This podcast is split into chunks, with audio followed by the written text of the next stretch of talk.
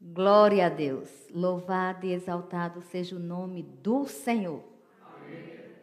Estamos no ano 2022. Glória a Deus. Eu não vou ministrar sobre terceira João, mas eu vou lhes cumprimentar com o que está escrito em terceira João no versículo 2.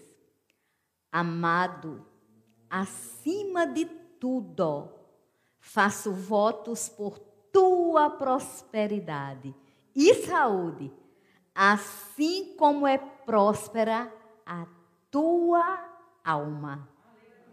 O segredo está aí. O segredo é que as pessoas pensam que ser próspero é ter saúde dispensa alma renovada. E é nisso onde nós negligenciamos e precisamos crescer mais. Todos nós precisamos crescer renovando a nossa mente pela palavra de Deus. Porque se nossa alma for próspera, aí sim nós teremos saúde, nós teremos prosperidade, é isso que esse versículo diz. E é isso que eu quero desejar a todo o corpo de Cristo.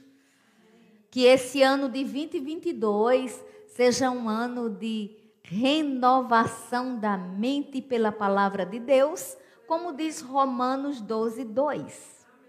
Né? Que a gente renove a nossa mente pela palavra, para que possamos obter, alcançar e experimentar a boa, agradável e perfeita vontade de Deus. Foi isso que João disse. Eu faço votos, ou seja, eu desejo.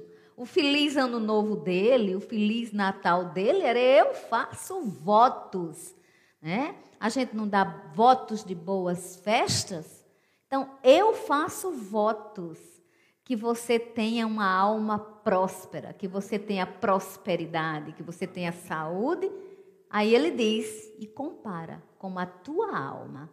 Então não adianta a gente achar que esses votos formulados por João dispensa a alma renovada. Já que falamos de alma renovada, vamos abrir um pouco no livro de Hebreus, capítulo 11. Galeria da fé. fé certeza das coisas que se esperam, prova das coisas que não se veem. Aleluia. Hebreus 11 vai mostrar que foi pela fé que os antigos obtiveram bom testemunho. Né? E a gente, pela fé, entende que o mundo é formado pela palavra de Deus. A gente entende que o visível veio a existir das coisas que não aparecem. Então, queridos, a fé nos desafia a estarmos num nível espiritual de elevação. Não se pode dizer que anda em fé rasteiramente. Para andarmos em fé, necessitamos atentar para o que Efésios diz, que estamos assentados com Cristo nas regiões celestes. E aí, quando nós sabemos da nossa posição em Cristo Jesus, nós usamos da autoridade do nome de Jesus, falamos aos montes e prosseguimos em conhecer o Senhor. Isso é fé. Então, pela fé, Abel, Abraão, todos os patriarcas, inclusive Raabe, conquistaram níveis de posições que somente a fé explica. Porque tem coisas na nossa vida que não serão manifestas elas estão destinadas para nós, elas são coisas boas, porque Deus não está com represa. Deus não tem represa. Deus tem fonte inesgotável. Deus não está detendo bênçãos. Ele não está dizendo assim, essa bênção eu vou deter, essa bênção eu vou deter. Somos nós que não temos ou a fé suficiente para obter, ou não temos o bom testemunho para pautarmos a nossa fé, ou mesmo não temos a revelação da palavra para entendermos que Fé é certeza das coisas que se esperam e prova das coisas que não se veem. Então, muitas vezes queremos incluir a nossa racionalidade. Isso não tem jeito por isso, isso não tem jeito por isso, quando na verdade a fé diz: isso terá jeito por causa da fé. A fé remove montanhas. Se alguém disser a este monte, ergue-te e lança-te no mar, e não duvidar no seu coração assim será. Então, nós precisamos entender de renovação da mente para sermos prósperos, para termos saúde física e mental e, especialmente, para renovarmos e termos uma alma próspera. Agora, quando eu cheguei aqui em Hebreus 11, que eu ministro desde véspera de ano, não é, queridos? Quem estava comigo véspera de ano, nós recebemos uma palavra tremenda em Hebreus 11. E hoje eu estava lendo a Bíblia, agora à tarde, e, e, no capítulo de Hebreus 11, no versículo 7, me chamou a atenção. Engraçado, queridos, é que eu comecei lendo isso aqui e eu terminei é, recebendo luz sobre tantas outras áreas porque a palavra de Deus, ela vai se ampliando. Ela é uma revelação progressiva, tanto na história dela, né, quando ela começa com Gênesis, quando ela vai passando pelo Pentateuco, quando ela chega no livro de Juízes, quando depois muda o governo da terra, né, para reis, enfim, a Bíblia ela vai progressivamente se modificando. Tempos, culturas, estações, todavia, Deus é, sempre será o Senhor do tempo. É Ele que muda o tempo e as estações. É Ele que estabelece reis e que remove reis. Ele é o Senhor. Ele conhece o profundo, ele conhece o escondido, descobre o que está em trevas, porque nele mora a luz. No versículo 7 de Hebreus 11, fala de um homem muito conhecido e excelente para falarmos para as crianças. As pessoas que são das igrejas de crianças utilizam muito personagem Noé. Por quê? Porque Noé tem uma história muito bonita, né? E aqui no 7 diz: pela fé, Noé divinamente instruído acerca de acontecimentos que ainda não se viam. E sendo temente a Deus, aparelhou uma arca para a salvação de sua casa, pela qual condenou o mundo e se tornou a herdeiro da justiça que vem da fé. Fé Fé promove justiça. Fé opera pelo amor. A história de Noé, eu não preciso contar toda, mas é muito interessante. Imagine um homem no meio de uma geração depravada e corrompida, é sabedor, é informado pelo grande eu sou, ou seja, o Deus Todo-Poderoso, que haveria um dilúvio e que as muitas águas que viriam destruiria as pessoas desobedientes ao Deus vivo. A destruição não é uma ideia de Deus, mas os desobedientes destruir-se-ão por si mesmo, Porque Deus não comunga com rebeldia. Ele é santo, como Elisa falou e cantou aqui conosco. Então ele não comunga. E Noé, na história dele, ele construiu uma arca, e aí você pode imaginar, viaje aí na sua imaginação, um homem nesse, naquele tempo construindo uma arca. Ele, no mínimo, foi visto como louco. Porque ele estava construindo algo que não era comum, que não era de fácil construção.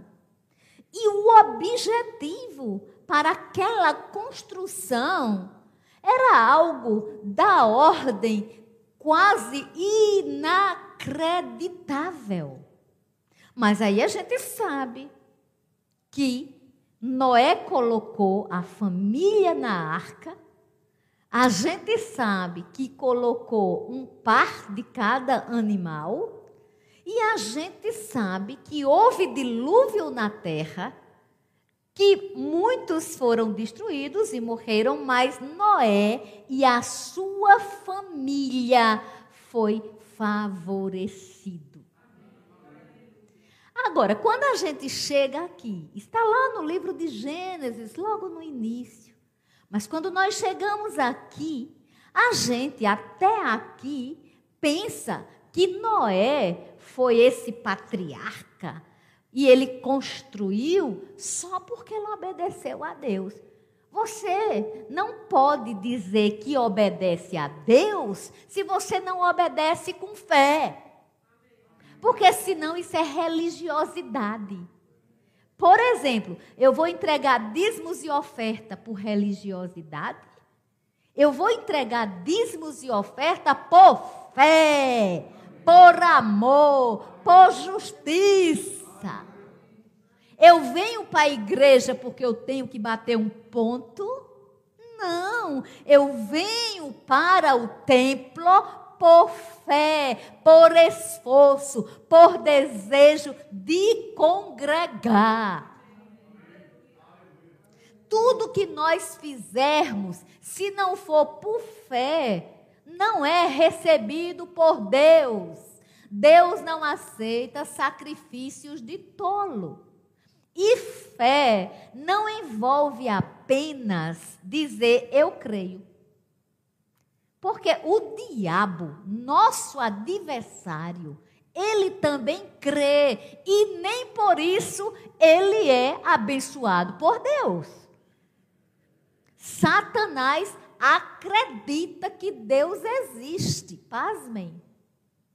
Ele cita a Bíblia, então acreditar apenas não nos faz diferente a credibilidade, a fé que temos foi Deus que deu, porque a palavra dele diz que fé é diferente de otimismo. A fé, meus irmãos, ela é opera pelo amor. Esse amor perfeito lança fora medo. Esse amor perfeito se chama Cristo. E essa fé, ela tem que estar pautada na palavra de Deus. Uma pessoa pode acreditar que vai fazer um assalto e vai se dar bem. Isso é fé? A fé, ela tem princípios. A fé, ela não vai acreditar que algo vai beneficiar propriamente uma pessoa. A fé, ela é ampla. A fé, ela tem princípios bíblicos. Noé construiu uma arca pela fé.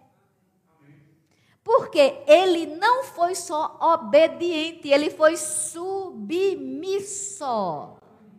Eu posso obedecer a uma pessoa sem, no entanto, ser submissa àquela pessoa. Uma criança, você tira por uma criança. Muitas vezes você diz, senta aí, a criança senta com medo ela tem medo da represália, mas ela não está submissa. Porque no primeiro vacilo ela sai do sentar-se e fica em pé.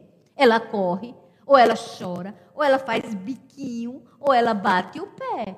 E quantas vezes os adultos também obedecem rangindo os dentes? Assim. Isso não é obediência apenas, é uma obediência é, conveniente. A submissão, ela tem o elemento da obediência, mas ela é feita como um ato de devoção. Ela é feita como um ato de amor. Ela é feita como um ato de fé. Pela fé, Noé, divinamente instruído. O grande desafio também, divinamente instruído. Vocês, pergunte aí para você, e você que me escuta, se pergunte: você está preparado ou preparada para ser divinamente instruído? Porque muitas vezes a instrução divina vai contrariar tudo que você quer aqui na sua cabecinha. Noé foi divinamente instruído. Mas ele tinha argumentos humanos para não ser, para não obedecer. Ele podia dizer: Eu vou construir uma arca. Primeiro, que eu não sou construtor, não sei construir arca. Segundo, o mundo vai se acabar com água? Terceiro, eu vou bem acreditar que essa água, que essa arca vai resistir. O que me garante que essa água vai, que essa arca vai resistir à, chuva que vem? Ele tinha elementos humanos, racionais e até inerentes ao pró à própria situação para não obedecer. Às vezes a gente diz que quer ser instruído por Deus, e Deus está instruindo o contrário do que a gente está fazendo. O contrário do que a gente quer. E a gente fica se iludindo, achando que está fazendo o que Deus quer. Gente, em nome de Jesus, isso é cegueira. Ou querer fazer Deus de quê? Enganar Deus, de Deus não se zomba. E nós zombamos de Deus quando desobedecemos a Deus. Noé, ele foi divinamente instruído acerca de acontecimentos que não tinham na hipótese humana ainda sido ventilado. Está aqui. Acontecimentos que ainda não se viam. E ele foi temente a Deus. Ele aceitou a divina instrução, a de Deus. Diga comigo, eu preciso da divina instrução. Diga não a minha, mas a de Deus. Diga não é como eu quero, é como Deus quer. Ele aparelhou uma arca, olha para quê? Para a salvação da sua casa. Sua casa. Você e eu precisamos, ainda hoje, construirmos essa arca. Evidentemente que nós não vamos mandar no livre arbítrio de ninguém.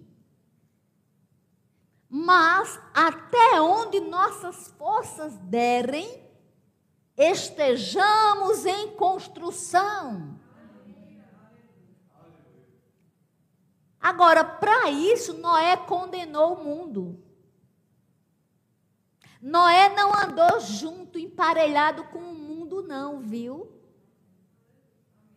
Noé separou-se. Noé não podia entrar na arca com quem ele queria, não, viu? Você não entra na arca com quem você quer, não. Você entra na arca com quem se alinhar com a palavra de Deus. Se eu fosse contar o meu testemunho de quem eu queria que entrasse na arca, e por que os exemplos só vêm para mim? Vocês, principalmente, que estão nessa sala, que conhecem a minha vida, vocês não têm desculpa para Deus. Vocês não têm desculpas para Deus. Vocês não podem empurrar dentro da arca que Deus manda quem vocês querem. Cuidado! 22 é um ano que Deus nos quer cada vez melhor, mas cuidado! É medo ou graça? Não, é prudência. Sede simples como pombas e prudentes como serpentes. O que eu acho interessante é que ele se tornou herdeiro da justiça. Agora, eu quero ir com você, lembrando o temor, lembrando reverência. Eu quero ir com você para o livro de Efésios, já que Noé pegou a casa dele, construiu uma arca para salvação. Eu quero dizer, o maior desafio atual chama-se família. Família. Porque é, são dentro das famílias que há os maiores, as maiores afrontas, mágoas, feridas. É aonde o inimigo pega, às vezes, um membro, e esse membro chacoalha todo mundo e ainda arranja adeptos. Espíritos familiares se especializando de geração em geração com a mesma perturbação. E pasmem, tem crente que ainda fica assim. Misericórdia. Amados, há um ponto que Deus diz: basta. Tudo, tem um negócio assim, até uma frase de Facebook, aí de Twitter, não é minha. Quando eu não falo uma frase minha, ou eu digo quem é autor, autora, então eu coloco entre aspas, que diz mais ou menos assim. Eu não sei se eu decorei bem, vou parafrasear. Tudo que eu tentei segurar na minha força, eu não segurei. Mas tudo que eu entrego a Deus, eu sustento. Porque Deus sustenta por mim. Então, lidar com família hoje é um assunto muito sério aprender sobre família. Olha, os maiores ataques do inferno vêm para aquelas pessoas que pregam sobre família. Eu já vi isso na minha pele. Eu sei o que é isso. É tanto que, eu, que tem, às vezes, entre ministros, a gente brinca e conversa, porque Satanás, quando a pessoa prega uma coisa, a outra ele não gosta. Mas quando entra em família, Parece que o inferno diz assim: ó, oh, eu passei por isso, eu vivi isso, mas Satanás, ele perdeu, porque eu já tinha lido um versículo bíblico que diz assim: caiam mil ao meu lado, dez mil à minha direita, eu não serei atingido. Então, queridos, ele chegou tarde, porque eu continuo seguindo a Jesus Cristo. Essa é a maior prova de fé. É você e eu seguirmos Jesus, embora as circunstâncias queiram minar nossas forças. Quando Paulo disse tudo posso naquele que me fortalece, ele não estava dizendo isso só para comprar carro novo, comprar casa, vender casa, vender carro. Não, não, não, não. Isso é muito pobre, muito pequeno. Ele dizia isso porque ele queria dizer que você, em qualquer situação, não blasfeme contra o Deus vivo. Porque de Deus não se zomba. Agora, as pessoas querem lidar com as famílias, com a parentela. Olha, gente, não vamos é, negligenciar o valor de uma família. Família, primeiro, é uma base para a sociedade. Família é ideia de Deus. Família é projeto de Deus. Agora, famílias, a base de Deus, não são malditas. Não repetem maldições e não toleram maldições. Famílias à base de Deus passam por situações difíceis, mas enchem-se do Espírito. No livro de Efésios, no capítulo 5, e eu não posso resumir aqui uma aula de família, porque o meu tempo é pouco, mas observe comigo o que diz o versículo 18: que não nos devemos embriagar com vinho, porque no vinho tem dissolução, mas temos que nos encher do espírito. Aí dá a gente uma fórmula da gente proceder, que entre nós, entre quem? Entre a igreja, na congregação, em casa, na família, onde a gente estiver, a gente tem que falar entre nós com salmos, entoando, louvando de coração ao Senhor, com hinos e com cânticos espirituais. A gente tem que dar sempre graças por tudo a nosso Deus e Pai, em nome de nosso Senhor Jesus Cristo. E a gente tem que se sujeitar uns aos outros no temor de Cristo. Não é se sujeitar uns aos outros para os outros fazerem o que quiser com a gente. Não é se sujeitar um ao outro para que apoiemos o que não devemos apoiar. É sujeitando uns aos outros no temor, no temor de Cristo. Oh, oh meu Deus. Aí, só depois que a Bíblia diz isso, é que a Bíblia vai falar do lar cristão. Porque não dá para você ser parte de um lar cristão sem se encher do Espírito. Você não constrói a arca para a salvação de sua família se você se enche de carnalidade, se você apoia o que não deve.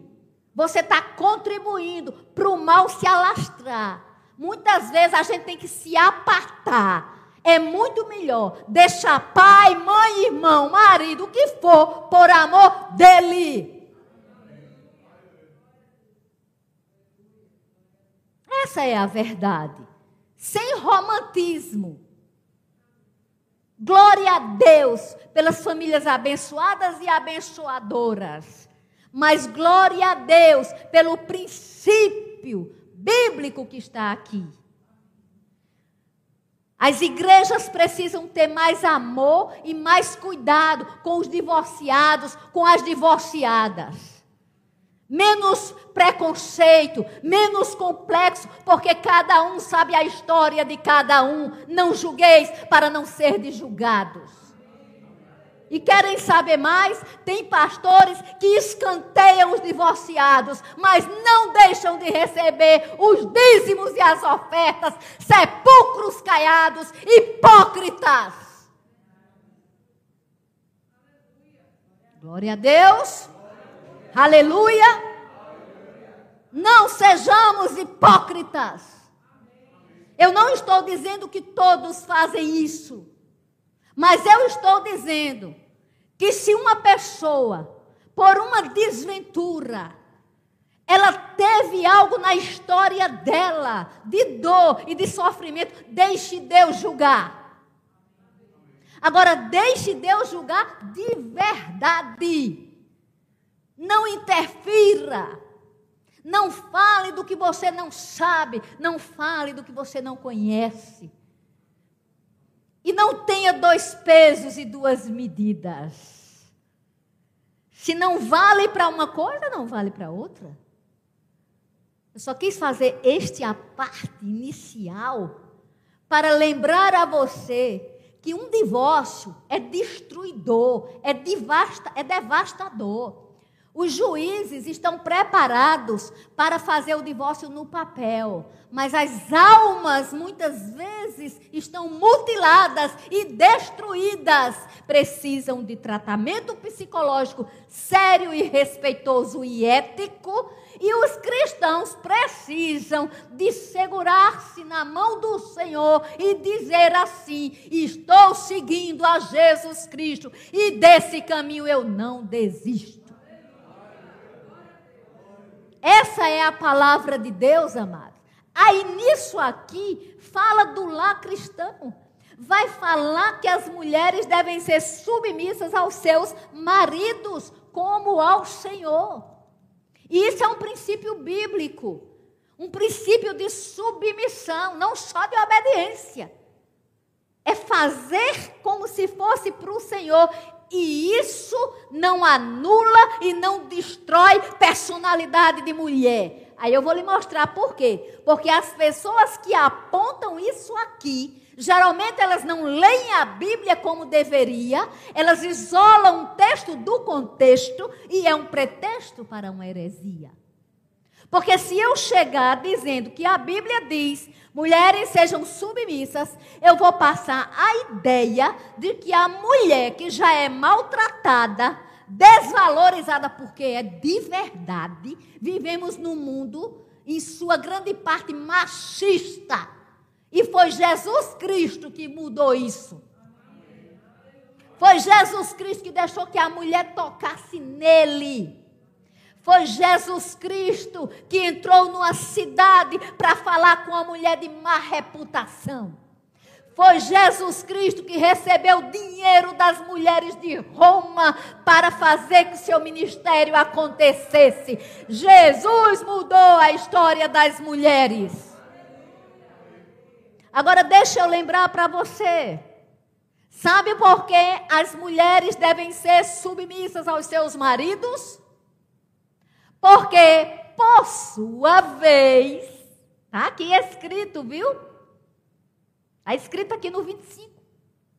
Por sua vez, os maridos devem amar a sua esposa como Cristo amou a igreja e a si mesmo se entregou por ela.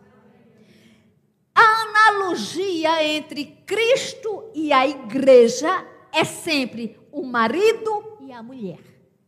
É uma analogia. Simboliza uma hipótese abençoada de relacionamento. Agora eu te pergunto: se Cristo amou a igreja, se ele morreu pela igreja, e se um homem ama assim uma mulher, é difícil essa mulher submeter a ele, minha gente. Só se ela for idiota. Não é. Porque o reino de Deus é um reino de justiça e de equidade. A Bíblia jamais diria: seja submissa e fique calada, seja submissa e aguente tudo, seja submissa e seja desrespeitada, seja submissa. Não, não existe isso não. Quem disser isso é anátema. A Bíblia diz que um se submete e que o outro ama tanto, mas ama tanto que é capaz de morrer.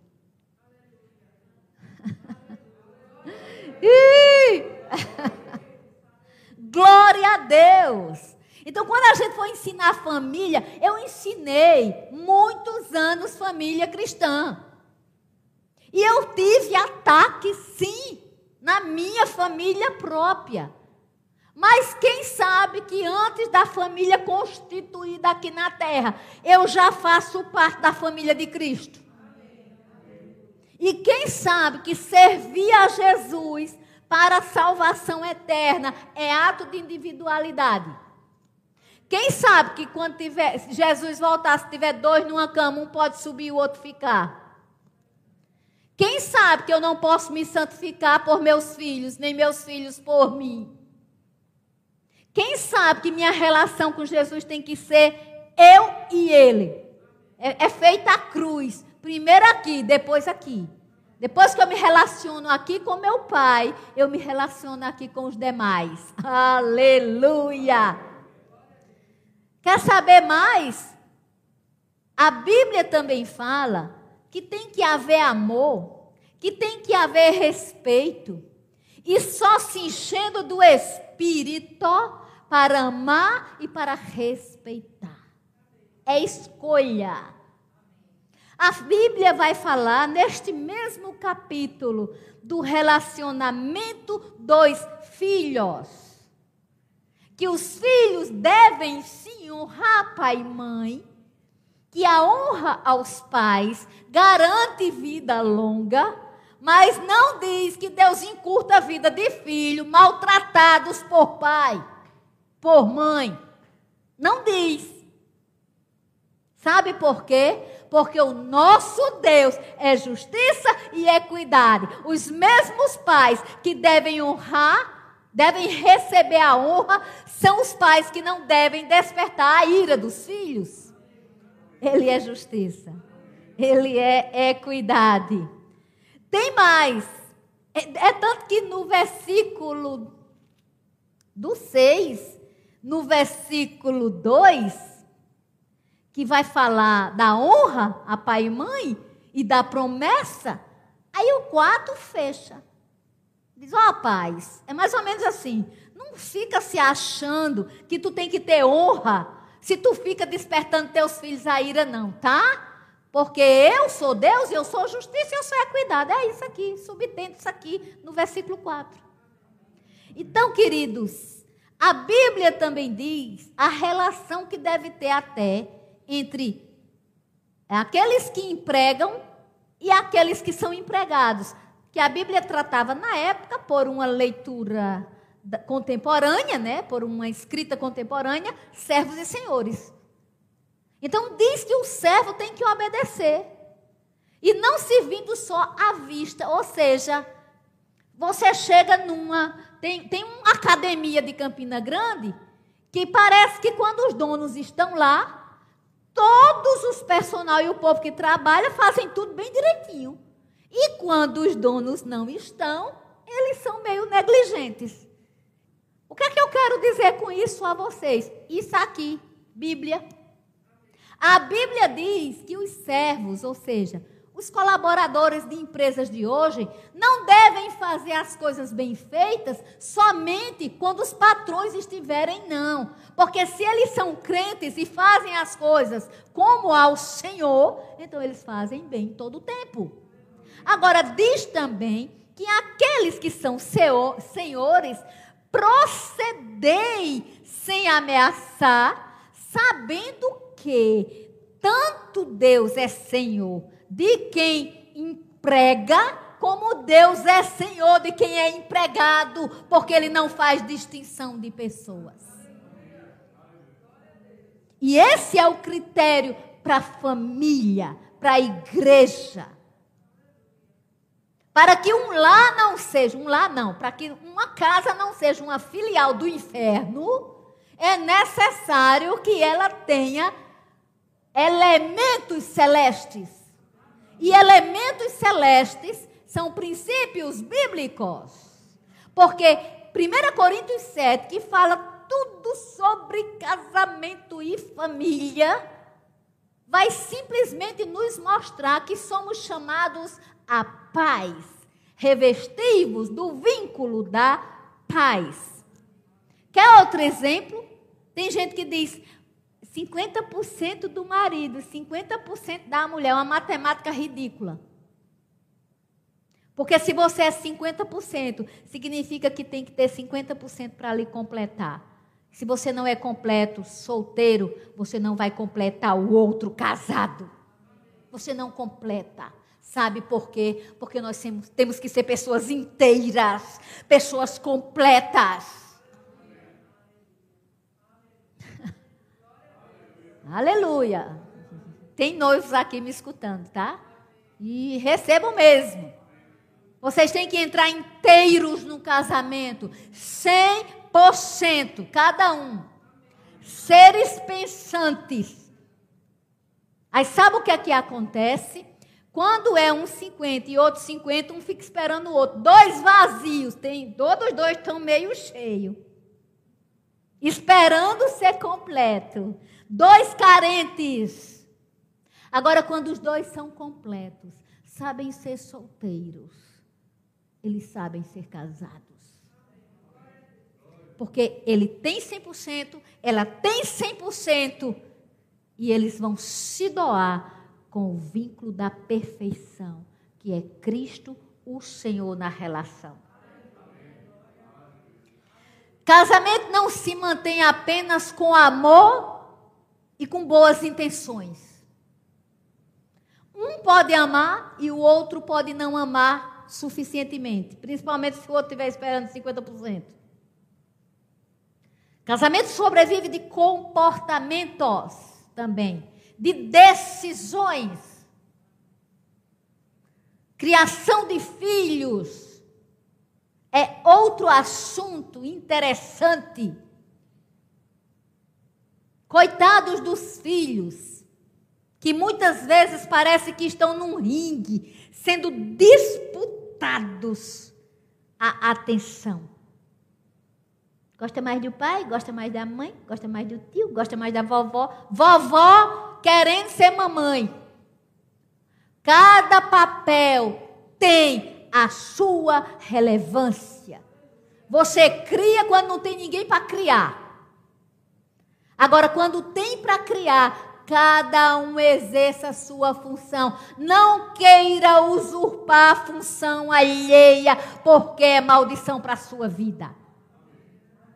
Amados, a Bíblia é linda. O problema é que todo mundo quer ter prosperidade, quer ter saúde, mas não quer ser próspero em sua alma. Vocês acham que Deus erra? Eu desafio você se eu estiver pregando fora da Bíblia. Tudo que eu estou ministrando passa pelo crivo da palavra de Deus. Eu não estou aqui dando as minhas ideias. Eu estou aqui pregando a palavra de Deus. Jesus, ele não só ajuda a construir, mas Jesus, não é, não é que Jesus, Mateus 7 fala da casa construída na areia e na casa construída na rocha. Para ambas as casas vem tempestade, vem tudo. Mas aqui está construída na areia, vai ruir. E aqui está construída na rocha, vai pre prevalecer. E as pessoas só apontam isso para o casamento construído na rocha. Não. A casa sou eu, a priori. Eu sou a casa de Deus. A glória dessa última casa será maior do que a primeira. Isso não é casamento, não. A última casa somos nós, tabernáculo de Deus, porque o Espírito Santo mora dentro de nós. Então, essa glória que está em mim, essa glória que está em você, que tem o Espírito Santo, é maior do que a primeira glória do tabernáculo, do que o templo de Salomão. É o Espírito Santo dentro de nós. Deixa eu te contar. Então eu preciso me edificar sobre a rocha. Aí sim, uma vez que eu estou edificada pela rocha, que você se edifica pela rocha, o seu casamento pode sim, por resolução mútua. Ambos decidindo edificar sobre a rocha. Se um tentar desistir, recorre, pede ajuda, ora, faz alguma coisa, mas saiba, se você não tiver controle nenhum da situação, livre arbítrio existe. Porque se Deus respeita livre arbítrio para salvação, respeita para casamento. Uma coisa que a gente tem que saber é que construir a arca que Noé construiu pela fé, nós precisamos construir ainda hoje, todos os dias, construirmos a proteção na unção, na palavra, e aí sim temos vida de celebração. Eu estou terminando, eu não sei quanto tempo eu ainda tenho. Ah, tem um tempo sim, para ir para Colossenses. Aleluia! Quem está recebendo? Deus é bom. Em Colossenses, quando você chega no capítulo 3, está a mesma coisa do livro de Efésios, capítulo 5. A Bíblia tem essa mania santa de ser repetitiva em aconselhamentos. Isso quer dizer que Deus deseja que a gente não seja daqueles que diga: Isso eu já sei. Isso eu já ouvi. Termina logo essa ministração, porque tem gente que é assim. Quando a ministração não está dizendo, você pode, você consegue. Quando ela está dizendo assim, você se alinhe, viu? Aí, termina logo. Deixa eu dizer uma coisa. A melhor hora é a hora que lhe incomoda. É a hora que o Espírito Santo diz: te apruma. No livro de Colossenses, no capítulo 3, a partir do versículo 12, vai é, mostrar que nós devemos nos revestir como eleitos de Deus. Quando chega no 16, vai dizer que deve habitar ricamente em nós a palavra de Cristo e fazer a mesma coisa lá de Efésios, que a gente tem que se instruir, que a gente tem que se aconselhar mutuamente, em toda a sabedoria, louvando a Deus com salmos, com hinos, com cânticos espirituais, com gratidão no coração. A mesma coisa. Só muda os livros. Aí diz: e tudo que você fizer, seja em palavra, seja em ação, fazer em nome do Senhor Jesus, dando por ele graças a Deus Pai. Aí depois que ele diz, observe, lá em Efésios, manda se encher do Espírito para poder falar de família. Porque se você não tiver cheio de família, você não constrói nada. Você ajuda o destruidor que já entrou. Não é assim? Muitos lares, quando tem um divórcio, o casal se separa e os filhos se desmantelam. Por quê? Porque tem gente ajudando o destruidor. Uma coisa errada entra numa família através de um membro, aí tem, ó, gente que vai ajudar o destruidor. É assim ou não é? É assim. Só que você tem que saber de que lado você está. Você tem que se definir. Eu estou do lado de Deus, então eu vou para a Bíblia. Não é porque uma pessoa é divorciada que ela tem que ser amarga e dizer que todo casamento é ruim. Não, senhor, não, senhora. Porque casamento é a ideia de Deus. É gosto de Deus, é bênção de Deus. Não é a minha história, não é a tua história que vai definir a história da humanidade. O que define a história da humanidade foi um evento que aconteceu há mais de dois mil anos atrás. Uma cruz foi erguida, preço foi pago, um sangue foi derramado para que a gente seja povo abençoado. Quando aqui diz que o que você for fazer, a palavra habitando em você, você fazendo salmos, hinos, cantos, aí depois disso, aí vai falar novamente. A esposa, vá ser submissa. Marido, vá tra não trate sua esposa com amargura. Filho, obedece aos vossos pais. Pais, não irrita o vosso filho, não, porque senão ele vai ficar desanimado. Servos, obedecem tudo. Senhores, cuidado também. Olha mesmo, a mesma coisa. Agora, a mesma recomendação e o mesmo princípio princípio de se encher do Espírito. E aí eu vou terminar quando diz assim: tudo que você fizer, faça de todo o coração para o Senhor, porque você não está servindo a homens, você está servindo ao Senhor.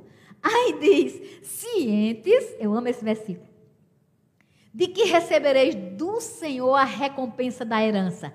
A Cristo Senhor é que estáis servindo. Eu amo o 25. Pois aquele que faz injustiça receberá em troco a injustiça feita. E nisso não há acepção de pessoas. Não tem casado, não tem solteiro, não tem divorciado, não tem viúvo, não tem viuvez, não tem nada.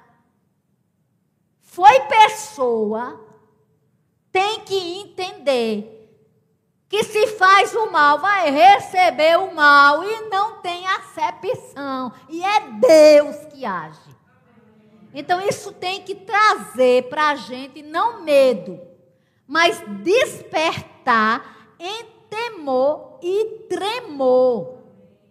reverência, entender que com Deus não se zomba, de Deus não se zomba, nem com Deus se brinca. Vou terminar de novo, né, gente? Me perdoe. O Gálatas 6, 10. Enquanto tivermos a oportunidade, façamos, façamos o bem a todos, mas principalmente aos da família da fé. A Bíblia dá importância à família da fé. Não é só a família do sangue biológico, não. É a família do sangue de Jesus. Tem os mesmos princípios. Então, para pastores, pastoras, líderes, liderados, Vamos amar casados, divorciados, separados, solteiros, quem nunca casou, porque ninguém é obrigado a casar. Vamos amar, vamos respeitar, vamos entender que o princípio da fé opera e chama à existência coisas que não são como se já fossem, e a fé, ela é sim relativamente alinhada à justiça e à equidade. Assim sendo, posso dizer de todo o coração, feliz e abençoado 2022, no princípio que você ouviu e que deve obedecer, não deixe para depois. Aleluia.